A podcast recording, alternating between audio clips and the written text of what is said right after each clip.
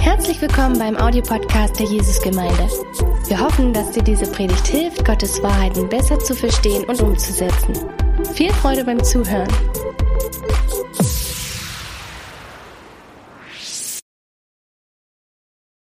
Also wir als Familie ähm, buchen uns ein Zimmer für uns allein und Oma und Opa verbannen wir so aufs andere Ende der Insel.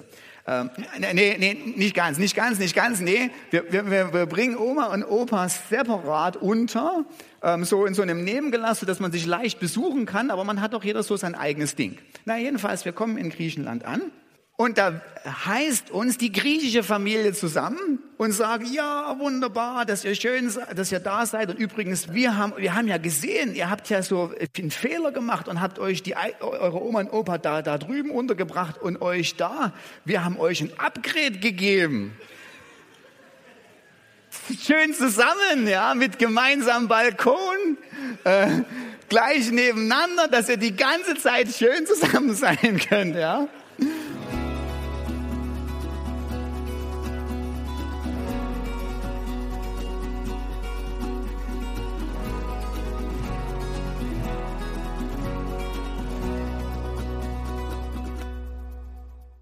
Wir sind in einer ähm, Predigtreihe, die heißt nur verbunden. Und ähm, in dieser Predigtreihe gucken wir uns ganz viele Bilder an, die Gott benutzt hat, um unsere Beziehung mit ihm zu beschreiben. Und interessanterweise haben ganz viele Bilder ähm, äh, was damit zu tun, dass wir gemeinschaftlich mit Gott in Verbindung treten. Also nicht nur jeder für sich allein, sondern dass wir gemeinschaftlich zu Gott ähm, gehören. Das heißt, ähm, die allermeisten Bilder, die die Bibel benutzt, und Bilder werden ähm, genommen, um das um sozusagen ein Bild spricht manchmal mehr als tausend Worte, bevor Gott sozusagen da theologisch das nur einfach nur so erzählt, sondern nimmt er ein Bild und sagt, ihr, meine Gemeinde, seid für mich wie. Und ähm, wir haben letzte Woche von wen gehört, dass wir ein Körper sind. Alle haben, wir sind unterschiedliche Teile im Körper, aber wir sind ein Körper, ein Leib, der zusammengehört und zusammen Gottes heiliger Tempel ist. Und ähm, heute äh, bin ich dran, um euch zu zeigen, äh, ein Bild aus der Heiligen Schrift, nämlich, dass wir als Familie oder dass wir gemeinsam eine Familie sind. Und es ist schon interessant, finde ich, dass wir, äh, wenn wir so in das Neue Testament gucken und gucken, welche Art von Bildern hat denn Gott benutzt, um unsere Beziehung mit ihm zu beschreiben, ganz wenig Bilder davon, äh, davon schreiben, dass wir einzeln allein vor Gott stehen.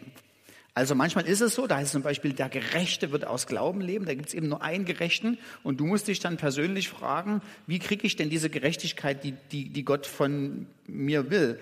Die Verantwortung nimmt dir niemand ab, das ist deine einzelne Entscheidung, auf Jesus zu vertrauen oder nicht. Aber die meisten Bilder im Neuen Testament sind eben nicht so Bilder wie der einsame Cowboy, also nirgendwo lese ich im Neuen Testament, ja, du bist wie ein Cowboy, äh, der da einsam in der Prärie herumreitet, so ein einzelner Glaubensheld, der gelegentlich in den Saloon kommt äh, für einen Whisky und dann wieder einsam in die Weite herausreitet, sondern das Interessante ist, dass ähm, Gott ganz oft dieses Bild benutzt, dass wir gemeinschaftlich zusammengehören und auch gemeinschaftlich mit Gott in Beziehung treten. Und heute ist dieses Bild dran, wir sind Familie.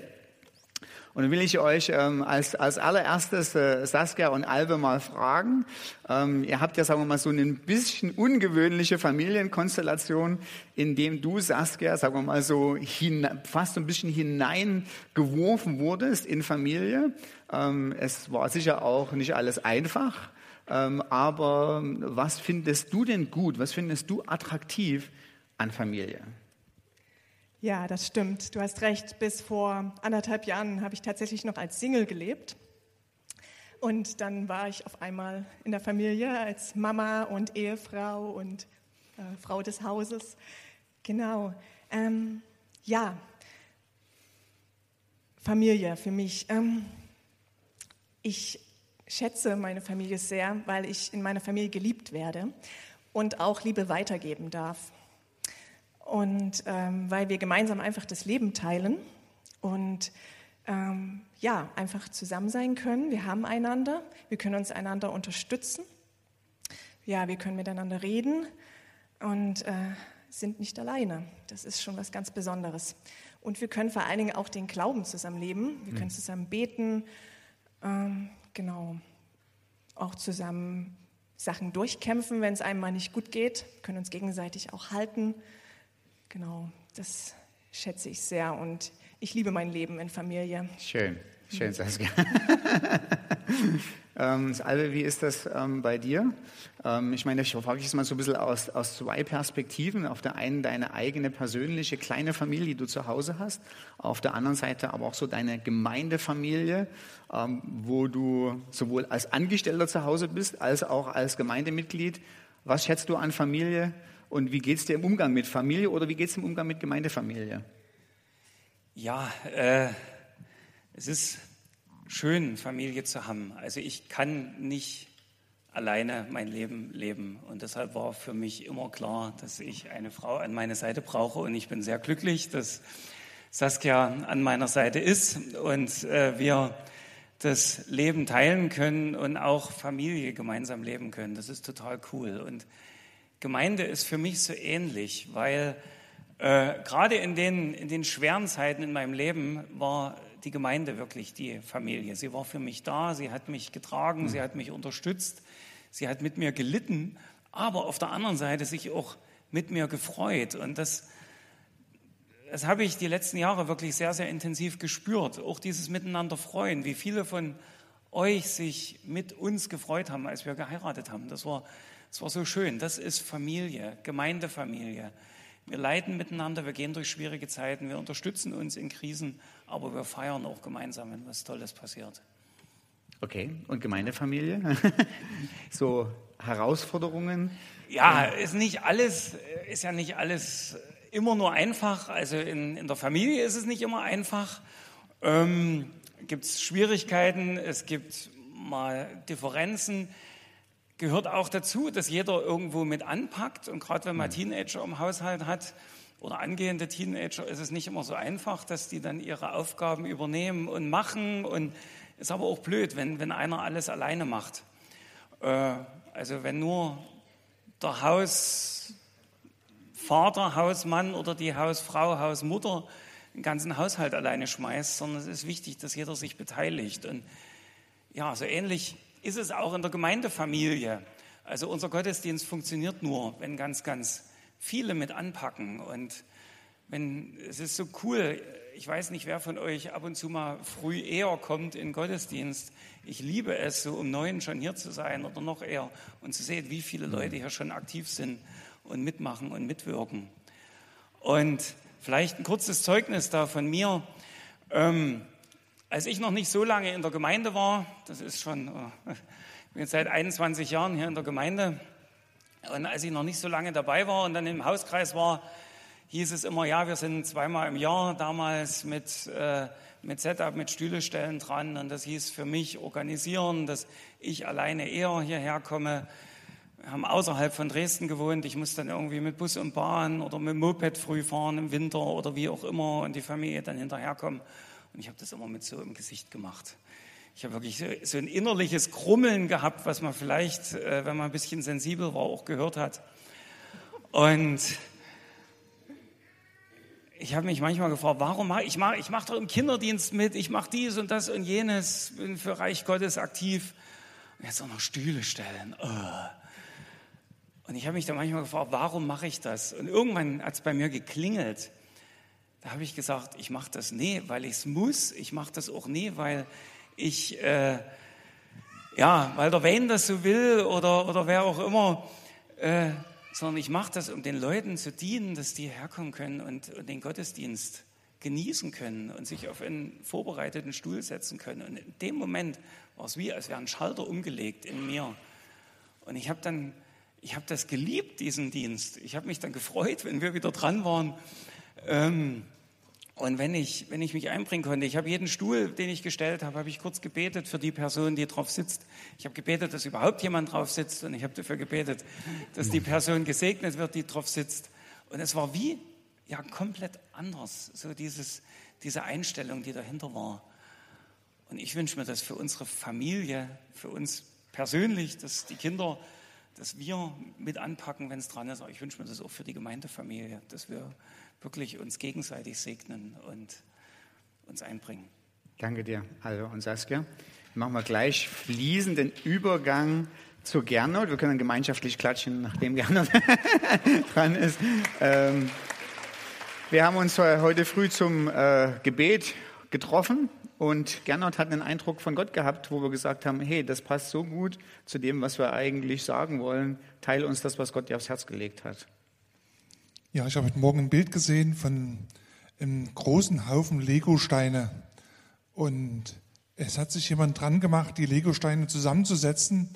Und als der Haufen immer kleiner wurde, wurde sichtbar, dass da ein Stein irgendwie nie dazu passte, der war anders. Und vielleicht bist du das, der du dich so fühlst, dass du anders bist, dass du nie dazu passt. Und ich hatte das Empfinden, dass Gott sagt, auch dich habe ich gemacht, auch diesen Stein, diesen besonderen Stein hm. habe ich gemacht und du bist besonders. Und ich kenne dich, ich mag dich und du bist in meinem Plan. Ja, wir, wir können nur sagen, so ein bisschen als Antwort äh, von uns als Gemeindefamilie, wir wollen uns bemühen, dass jeder seinen, seinen Platz irgendwo so findet, dass keiner ohne Gemeinschaft, ohne Familie, äh, ohne Aufgabe, die er gerne machen will, äh, bleiben muss. Ähm, sicher gibt es, sagen wir mal, so vorgepresste Muster, wo man rein, wo man reinpasst oder auch nicht. Aber wenn das nicht so ist und du sagst, hey, ich passe nirgendwo so richtig rein oder so, helft mir, sind wir total gern für euch da. So, jetzt können wir den dreien den gemeinschaftlichen Applaus geben. Super. Danke euch.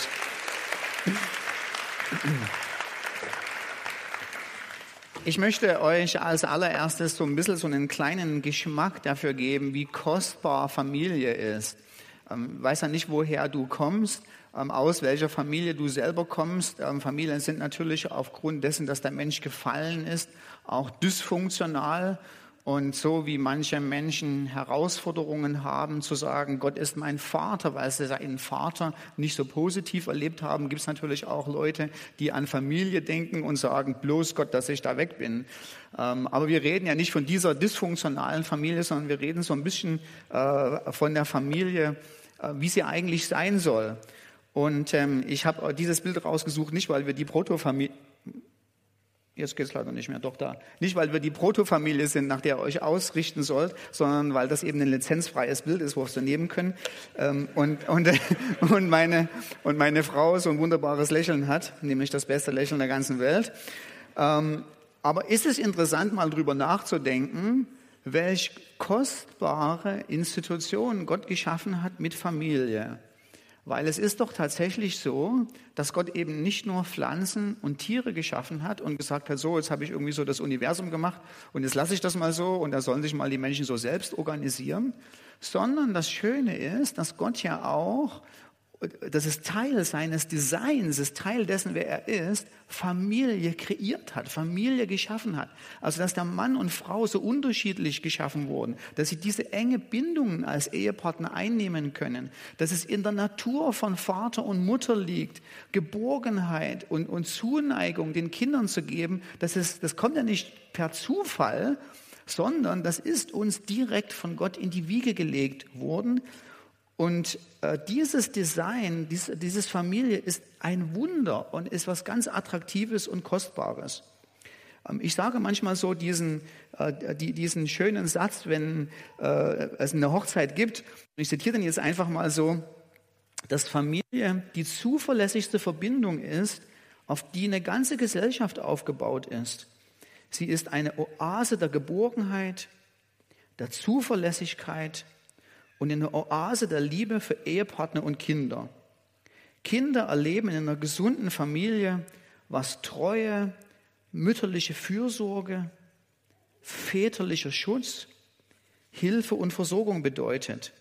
Auch als sichtbares Zeichen, dass Gott, dass Gott der Vater im Himmel treu, verlässlich fürsorgend und liebevoll ist. Das heißt, Gott hat auch die Familie geschaffen und diese kostbaren Eigenschaften, die man eben in der Familie hat, den Zusammenhalt, diese, diese, diese unzentrale Bindung, so, äh, so, das, so, so Blutschweiß zusammen in Anführungszeichen, äh, diesen väterlichen Schutz, diese mütterliche Liebe, diese Umarmung und den Trost, den man bei einer Mutter eben nur findet.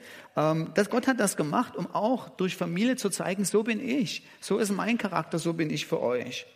Und so ist es eben das Besondere, dass Familie ein Rückzugsort der Geborgenheit und der Sicherheit ist, wie keine andere Institution äh, hier, die es hier in unserer Gesellschaft gibt. Und da gibt es, gibt es in interessanter Weise so einen Psalm, im Psalm 27, Vers 1. Und das Ding hat sich aufgehängt, jetzt müsst ihr mir ein bisschen mithelfen da hinten. Äh, oder mach es einfach von da hinten. Äh, da steht selbst, wenn mein Vater und meine Mutter mich verlassen, der Herr nimmt mich seine auf. Willst du noch mal gucken? Danke dir, Emanuel. Richtig toll.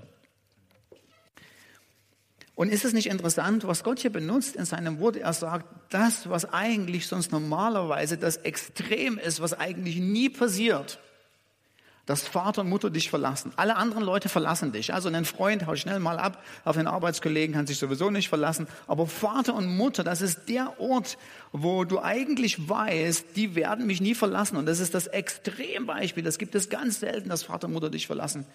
Und, und, und hier sehen wir in dem Bild natürlich auf der einen Seite, dass Gott sagt, ich bin dann trotzdem noch für dich da, ich verlasse dich nicht. Aber auf der anderen Seite sehen wir, welches, welches Bild Gott zeichnet von Familie. Es ist wirklich so dieser, dieser feste Ort der Geborgenheit und der Oase äh, der Liebe. Es ist einfach richtig gut. So, Familie ist wie so eine kleine Oase, wo die Welt eigentlich noch in Ordnung ist. Ähm, ich vertraue auch selten Leuten meine Geheimnisse an, ähm, aber gerne meiner Frau. Ich mag es, wenn sie weiß, was ich wirklich denke, was ich wirklich fühle. Und ich bin ganz ehrlich zu euch, wenn ich auf einer langen Dienstreise bin, habe ich selten Sehnsucht nach euch. Aber nach meiner Familie schon, ja. Also ein bisschen auch nach euch, ja. Aber so nach meiner Familie schon.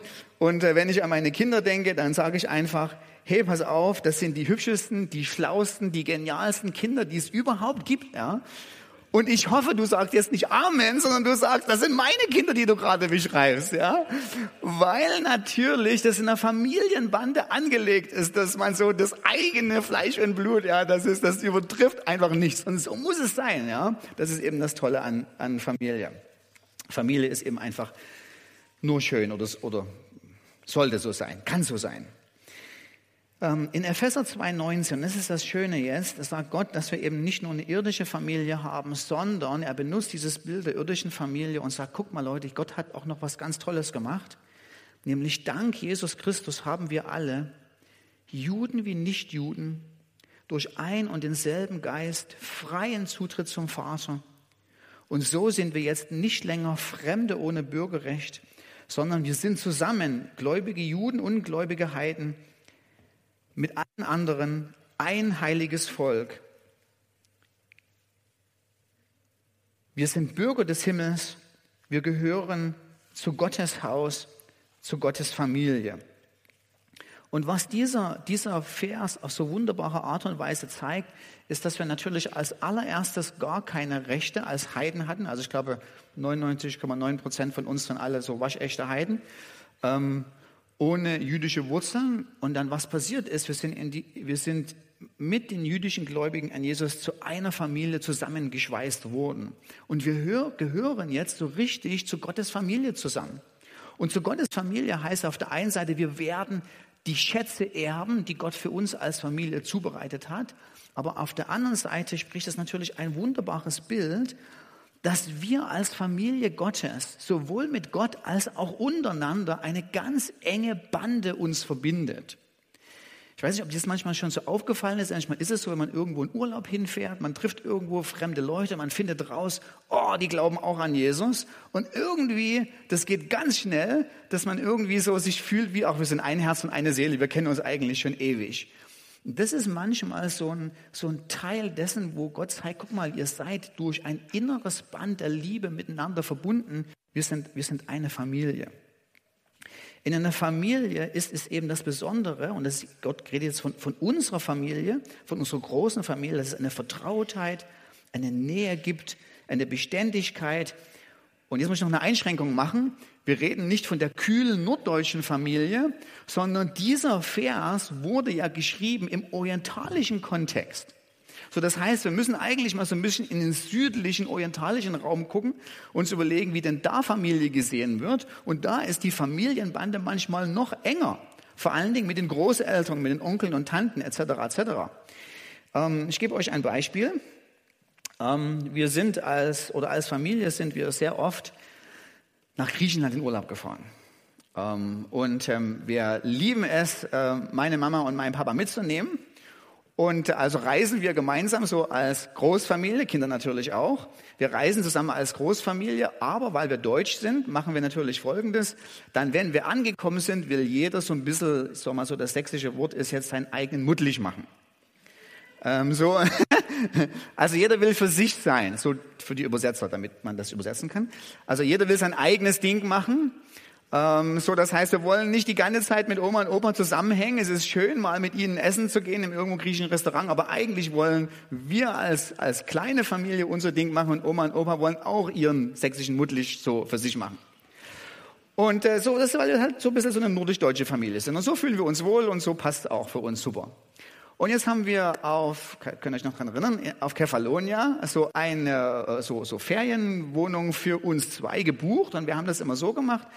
Also wir als Familie ähm, buchen uns ein Zimmer für uns allein und Oma und Opa verbannen wir so aufs andere Ende der Insel. Ähm, nee, nee, nicht ganz, nicht ganz, nicht ganz, nee. Wir, wir, wir bringen Oma und Opa separat unter, ähm, so in so einem Nebengelass, dass man sich leicht besuchen kann, aber man hat doch jeder so sein eigenes Ding. Na, jedenfalls, wir kommen in Griechenland an und nur mal so, so, so gucken, wie, wie, wie schön das auch ist.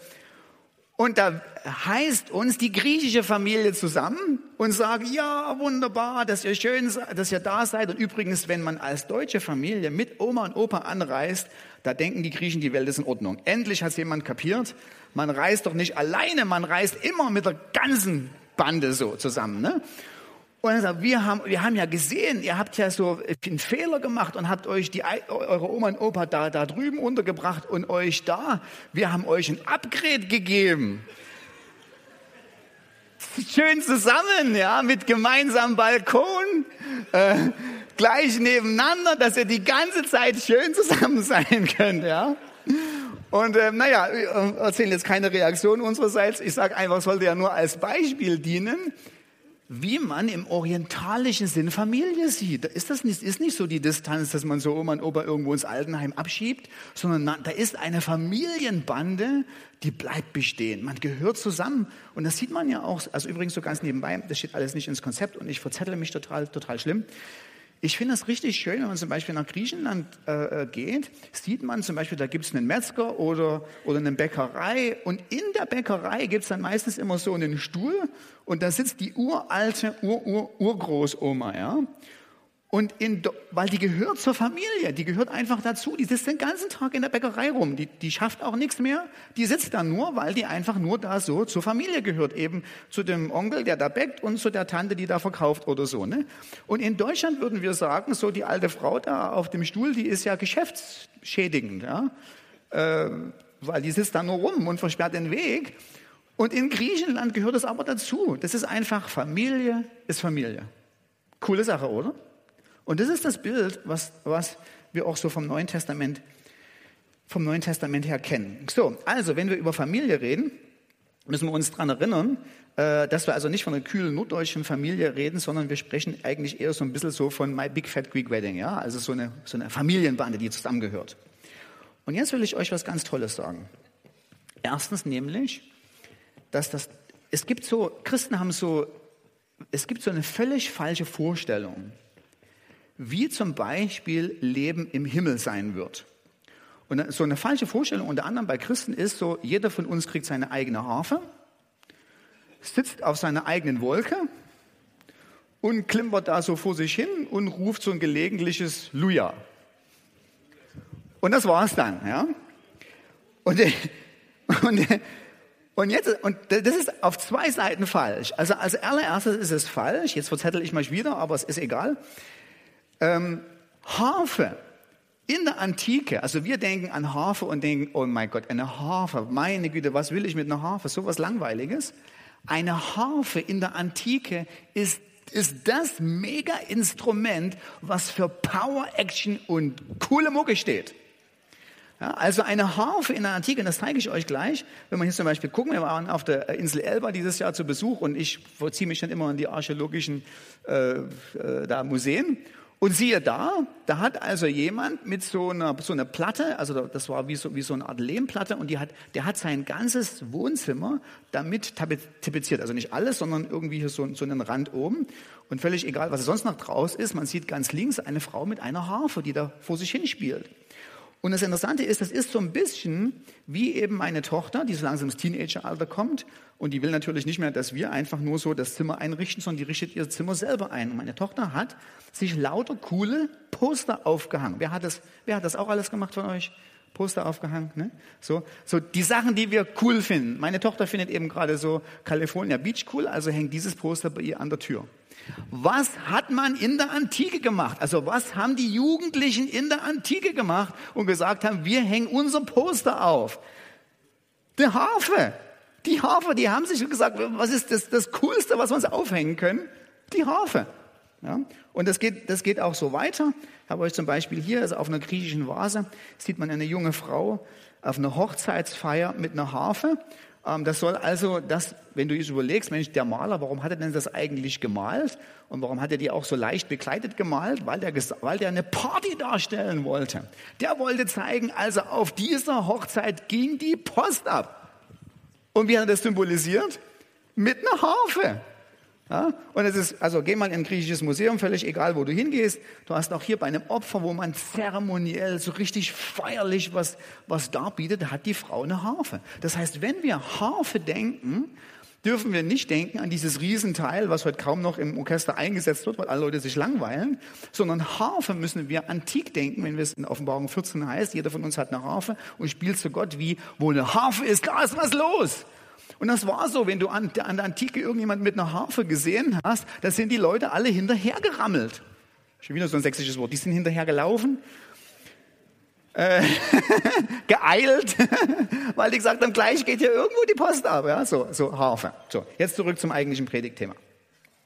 Zweitens, die, die Vorstellung ist auch völlig falsch, dass jeder von uns alleine ähm, auf, so, auf so einer Wolke sein wird, sondern, und das finde ich toll, äh, Jonathan Edwards hat das so wunderbar äh, beschrieben, ähm, er hat gesagt, der Himmel ist in der Welt der Liebe und die Freuden des Himmels, also das, was den Himmel im Kern ausmacht. Also Jonathan Edwards hat hat, hat sich Folgendes überlegt, hat gesagt, das, was ich im Neuen Testament sehe, ist, dass im Himmel immer wieder Freude überwiegt. Die dominante Emotion, jedes Mal, wenn es über den Himmel geschrieben ist, ist Freude, Freude, Freude, glücklich sein, ein überreichliches, oh, mir geht's ja so gut, Halleluja, ich bin völlig außer mich. Und dann hat er sich, er sich gefragt, wo kommt denn diese ganze Freude her, die die Leute im Himmel haben werden? Und dann beschreibt er so, zum einen hat das was mit unserer persönlichen Beziehung mit Gott zu tun, dass wir halt Gott erleben dürfen. Und dann sagt er aber Folgendes, die Freuden des Himmels lassen sich nicht alle sofort von der direkten Kommunikation mit Gott ableiten. Das auch. Also jeder erlebt Gott auf eigene Art und Weise, sondern erscheinen auch durch die gegenseitige Liebe und Freude der Heiligen aneinander. Das heißt, das Interessante ist, was im Himmel Teil unserer Freude ist, warum wir so glücklich sind, ist, dass ich Alve in die Augen gucke und mich an Alve erfreue, wer er ist, als mein Bruder, als mein Mitheiliger, äh, als mein Punkt, Punkt, Punkt. Es ist, das, es ist die Gemeinschaft und es ist das Stück, was wir schon, wir erleben es manchmal auf so eine ganz sanfte Art und Weise. Freude an Kameradschaft. Also wenn du mit Kumpels unterwegs bist und du legst dich dann abends ins Bett und sagst, oh, war das ein schöner Tag? Und du fragst, warum eigentlich? War das nicht nur das Gemeinste, war das nicht nur das Grillen, sondern es war das gemeinschaftliche Grillen. Es war das, man hatte einander. Das ist das, was die Freude ausmacht. Und weil ich auch irgendwann mal berühmt werden will, habe ich halt auch mal so einen coolen Satz geprägt äh, wie Jonathan Edwards. Und ähm, ich habe hier aufgeschrieben, die besondere Zuneigung welche die Heiligen in dieser Welt aufgrund ihrer Freundschaft, Ehe und Familie haben, wird dauerhaft in den Himmel übergehen und die irdische Zuneigung und Qualität und Quantität bei Weitem übertreffen. Die Idee habe ich aus 1. Thessalonicher Kapitel 4 und 5. Das heißt, das hat damit was, das, oder was das beschreibt, ist folgendes. Wir erleben in dieser Welt so etwas ganz Kostbares wie eheliche Verbindung, eheliche Vertrautheit, Freude an Kindern. Und im Himmel wird das dann nicht so sein, dass plötzlich dieses Familien, diese, diese, diese tolle Familienqualitäten weg sind und ich treffe meine Frau und sage so, hey, wer bist du? Und du so, ja, ich bin Nadia. Ich sage, stimmt eigentlich, ja, okay, wir waren verheiratet. Hm, cool, okay, High Five, tschüss, mach's gut. Ähm, sondern es wird anders sein. Wir werden nicht mehr auf dieselbe Art und Weise verheiratet sein, aber unsere Gegens eine, eine Art der gegenseitigen Liebe und Zuneigung wird in den Himmel übergehen und wird uns noch übertreffen. Und auch wenn du hier auf dieser Welt nie geheiratet hast, du, du wird, dir wird nichts fehlen, sondern wir werden ganz intensive Familienbeziehungen miteinander im Himmel haben und, und erleben. Ähm, ja, okay, okay, das ist super. Das ist richtig gut. Und hier sagt nämlich Jonathan Edwards zum Beispiel, er beschreibt dann die Familie im Himmel und sagt, aller Neid und Eifersucht wird nicht existent mehr sein aufgrund der Verwandtschaft der Heiligen miteinander und ihres Einandergehörens so wie ein Vater oder eine Mutter sich an den Errungenschaften ihres Sohnes oder ihrer Tochter freut, mit einem Gefühl, dass diese Errungenschaften ihre eigenen sind, so wird im Himmel jede dieser, jeder diese Art von proprietäre Gefühle füreinander haben. Ich erkläre euch, was proprietäre Gefühle sind. Das ist ein gutes Wort, was man sich merken kann. Wenn ich, also ich habe in Amerika studiert und irgendein ich weiß nicht, wie man auf diesen Gedanken kommen konnte. Ähm, irgendeine Person hat sich überlegt, man könnte doch die Bibliothek direkt neben das Musizierzimmer ordnen, wie auch immer. Das heißt, man hat da, da dieses Gebäude genommen und hat gesagt, hier tun wir die Bibliothek hin und direkt gegen die Bibliothek war, ähm, war der Übungsraum für die Musikstudenten. Also haben wir Studenten dann nicht nur gelernt, sondern uns in Geduld geübt. Ja? Also wir sind manchmal explodiert von dem Krach. Und jetzt ist Folgendes. Wenn da diese Mädels und Jungs auf der Geige geübt haben, habe ich gedacht, kann mal jemand eine Granate darüber schmeißen. Ja? Und, und das ist Folgendes. Und jetzt habe ich meine eigene Tochter, die spielt dasselbe Lied auf dieselbe Art und Weise.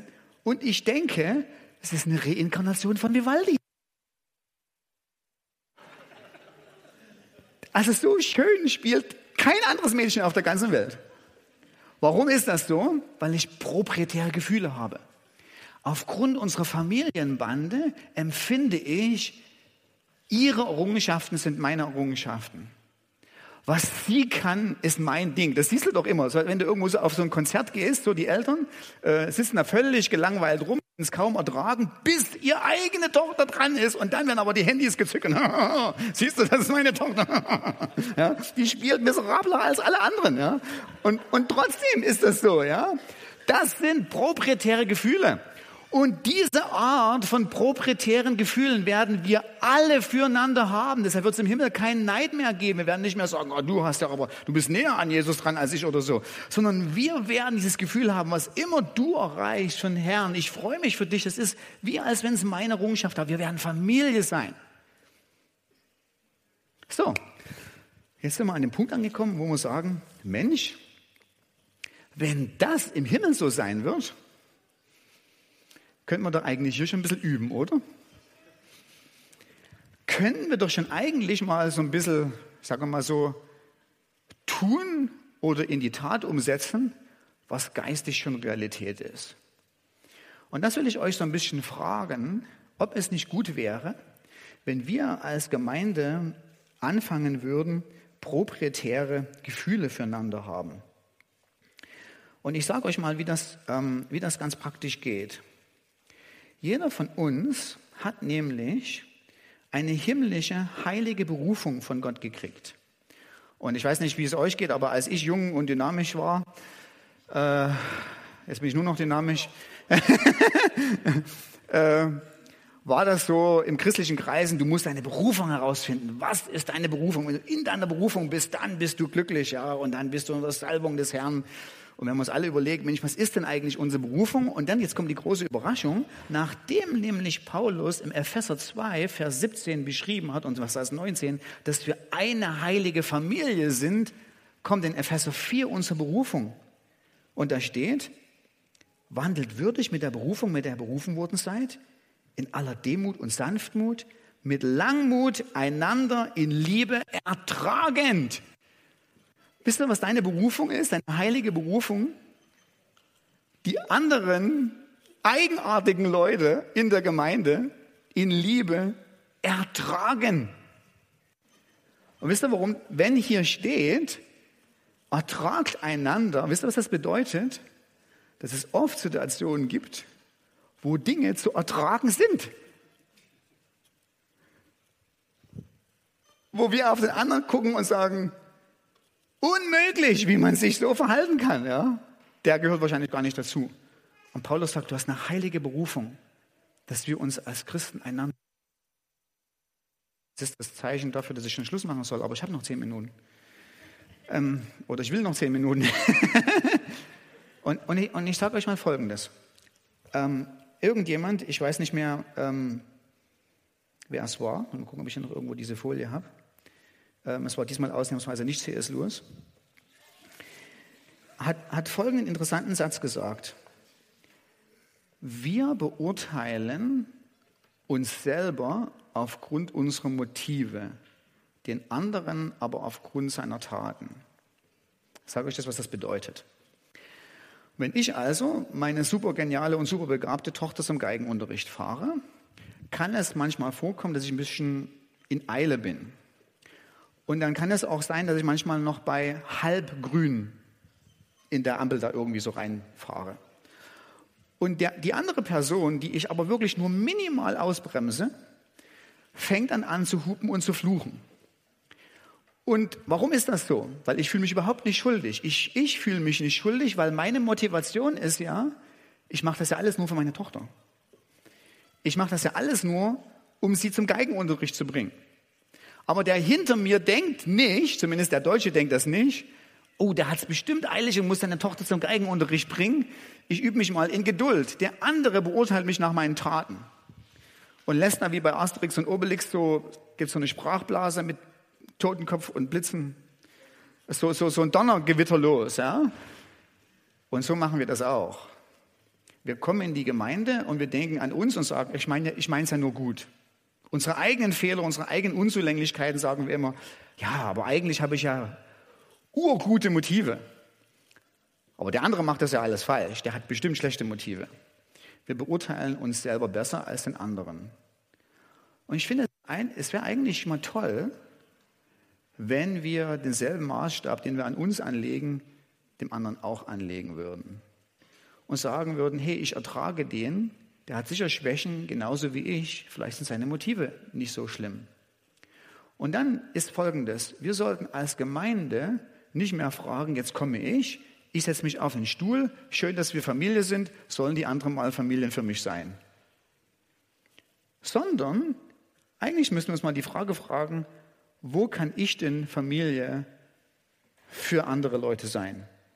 Welche Beziehungen habe ich denn im Alltag, wo kann ich denn mich in Bewegung setzen? Manchmal kostet es auch ein bisschen was, bewusst, ich sage mal so, Familie für Familie zu sein. Das lasse ich mal so im Raum stehen. Und dann habe ich noch eine, noch eine Sache, mit der ich so ein bisschen ab, abschließen möchte. Nämlich in einer Familie gibt es immer eine Führungsstruktur. Also wenn es in deiner Familie niemanden gibt, der das Sagen hat, ist das ein Bahnhof mit Selbstbedienungskühlschrank. Ein Kommen, ein Gehen. Aber die meisten Familien sind nicht so, sondern es ist Teil einer gesunden Familie, wo es Führung gibt, wo es Leitung gibt, wo jemand sagt, zu der Uhrzeit gibt es einen Tisch und so und so viele Minuten vergehen. Wenn du nach fünfmaligen Rufen nicht da bist, kriegst du noch so und so viel Essen oder auch nicht. Und das wird abge... Ist es so, Corinne? Ne?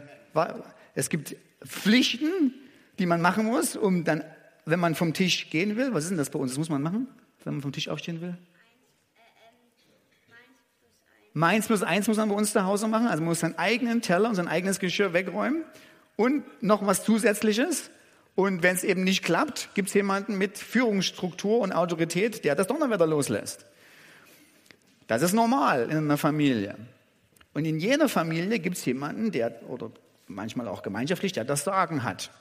Wer das dann immer ist, ist eine andere Frage. Jetzt habe ich euch, ich weiß, dass das, damit verzettle ich mich wieder. Aber es ist so lustig. Ich zeige es euch und kriege dafür eine extra Minute, okay? Äh, es ist die Frage, wer, wer hat in deiner Familie das Sagen? Ne? Wer bestimmt in deiner Familie? Und da gab es so eine Hochzeitsfeier, ähm, wo der Pastor das Ehepaar gefragt hat, wer denn, nachdem sie verheiratet sind, in der Familie das Sagen hat. Und da sagt der Ehemann, natürlich ich. Und das ist die Reaktion der Braut.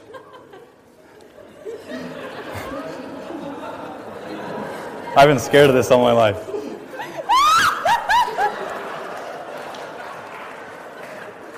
Okay, gut, reicht.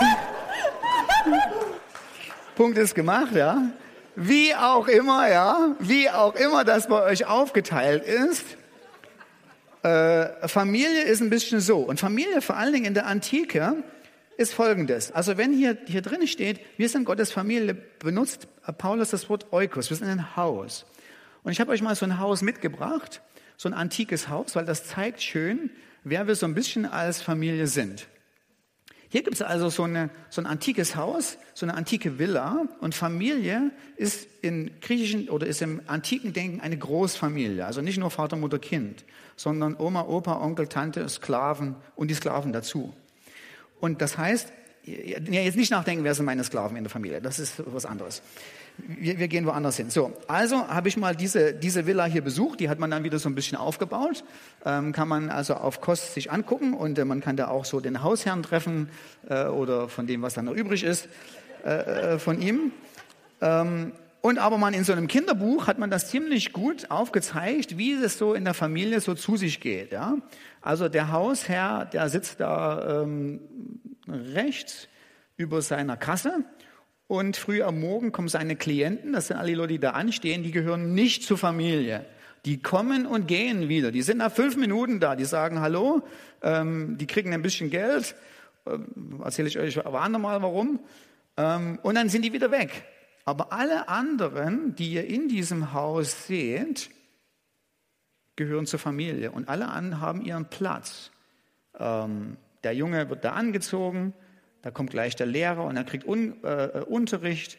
Da gibt es Leute, dann keine Ahnung, da die die Spinnweben wegmachen, die das Wasser auffüllen.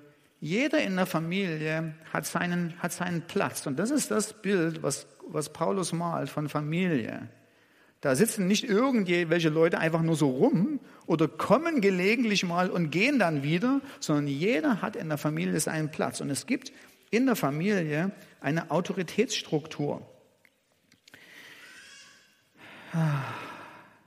Ich komme komm nicht mehr dazu, aber jetzt ein bisschen anreißen. Und eine Autoritätsstruktur gibt es auch, das sieht man zum Beispiel so im 1. Timotheus Kapitel 3, auch in der Gemeindefamilie. Da schreibt Paulus, es heißt, und das ist ein wahres Wort, wenn sich jemand um ein leitendes Amt in der Gemeinde bemüht, strebt er nach einer großen und ehrenvollen Aufgabe. Darum kommt er als Gemeindeleiter nur jemand in Frage, der ein untadeliges Leben führt. Er muss seiner Frau treu sein und sich durch Besonnenheit und Verantwortungsbewusstsein auszeichnen. Und dann kommen dann noch ein paar andere Sachen wieder, darf nicht zu viel Wein trinken, etc. etc. Er muss sich in vorbildlicher Weise um seine eigene Familie kümmern und seine Kinder zum Gehorsam erziehen und dazu anhalten, ein glaubwürdiges Leben zu führen?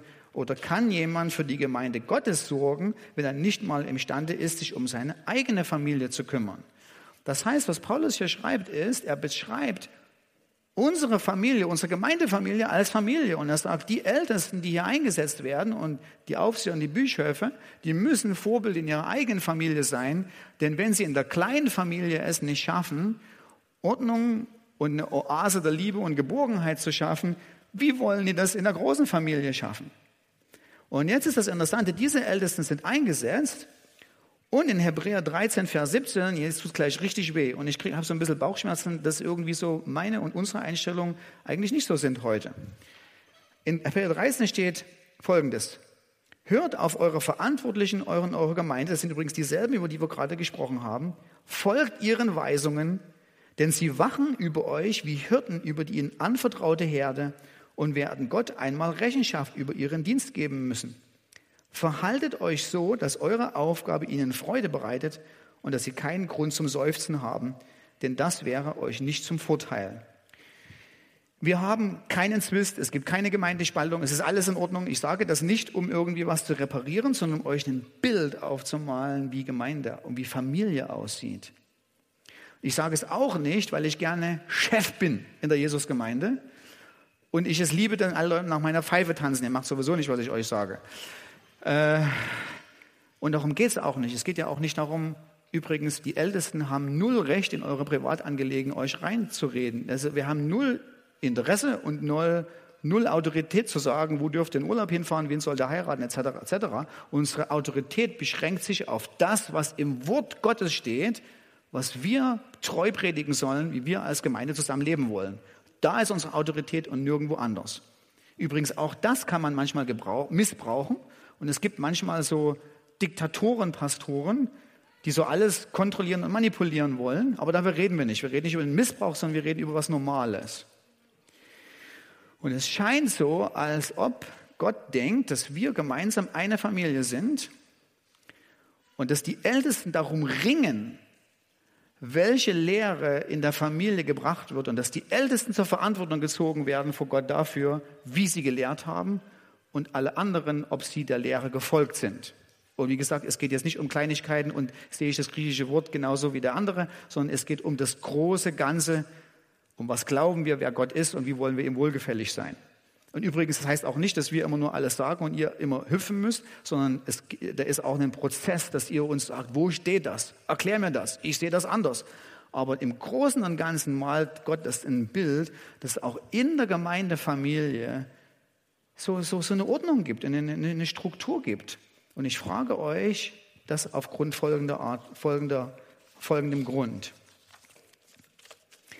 Ich rede jetzt nicht äh, zum Chor in unserer Gemeinde, also zu den Leuten, die Gemeindemitglieder sind und schon irgendwo mitmachen, sondern ich rede zu den Menschen, die sich so, also wir haben so eine Kategorie bei uns wegen Datenschutzgründen und diese Kategorie heißt regelmäßiger Besucher. Und ich habe mir dann irgendwann mal überlegt und habe mir gedacht, also wo im Epheserbrief heißt es, ihr seid eine Familie? Wo im Hebräerbrief steht, da gibt es die Ältesten, die was sagen und alle in der Familie halten sich dran. Also zumindest so gut wie in normalen Familie. Da klappt das mit dem 1 plus 1 auch nicht immer, aber im Großen und Ganzen. Und wo gibt es dann die Extra-Kategorie? Ach ja, und dann gibt es noch die regelmäßigen Besucher. Diese Kategorie ist non-existent im Neuen Testament. Es gibt nur zwei Kategorien im Neuen Testament. Ohne Familie oder mit Familie. Drin oder draußen. Mitgemacht oder nicht mitgemacht. Und na klar gibt's es gibt immer Ausnahmen und wir freuen uns immer über die Leute, die sagen, eigentlich habe ich da meine, Geheim meine Gemeindefamilie und gelegentlich komme ich hierher und gucke mir das an und gehe auf Frücht zurück in meine Gemeinde. Das ist ja alles wunderbar.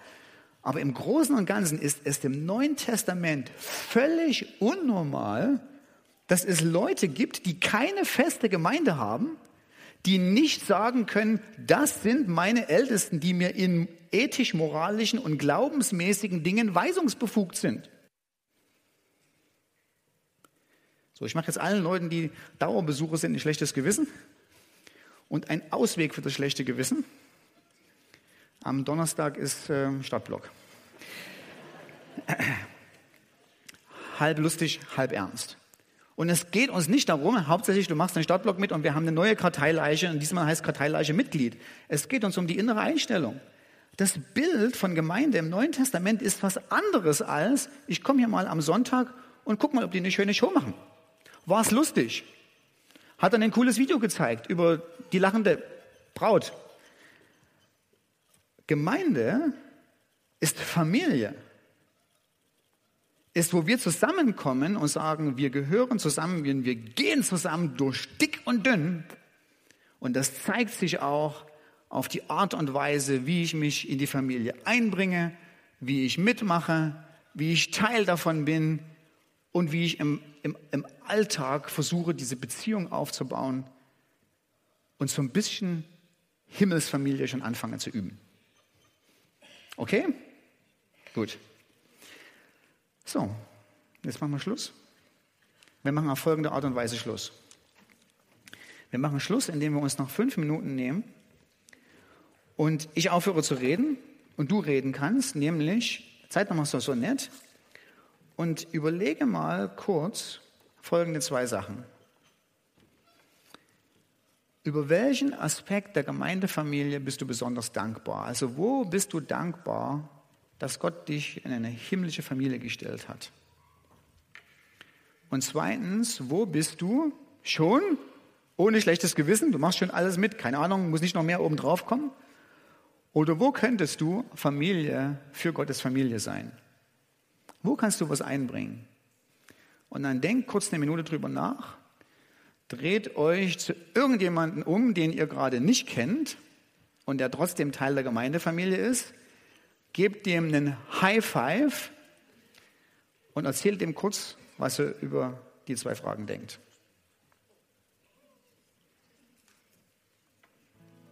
Auf die Plätze, fertig, los.